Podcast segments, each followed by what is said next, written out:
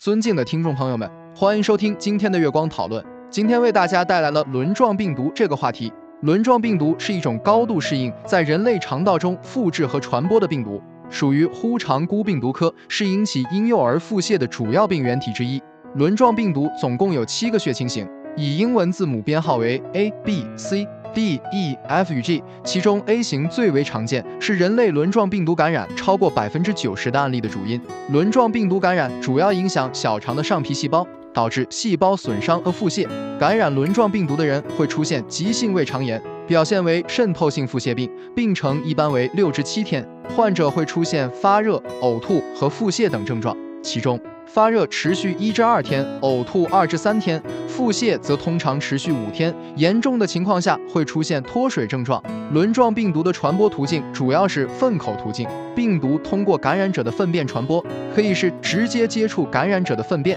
或者通过被污染的环境或食物传播，因此预防轮状病毒感染的重要措施是保持良好的卫生习惯，如勤洗手、避免食用不洁食物、避免与感染者的接触等。每年在夏秋季节，婴幼儿的免疫力相对较低，而轮状病毒又非常适应在婴幼儿肠道中复制和传播，因此在这个季节里，家长需要特别注意婴幼儿的饮食卫生和个人卫生，以预防轮状病毒感染。需要注意的是，虽然轮状病毒感染常见于婴幼儿，但也可以感染成人。成人感染轮状病毒后，通常症状较轻，但也可能出现严重的腹泻症状。此外，轮状病毒感染也可能导致一些并发症，如电解质失衡、脱水、心肌炎等。总的来说，轮状病毒是一种常见的婴幼儿腹泻病原体，也是一种高度适应在人类肠道中复制和传播的病毒。预防轮状病毒感染的工作需要家长和社会的共同努力，通过加强卫生宣教、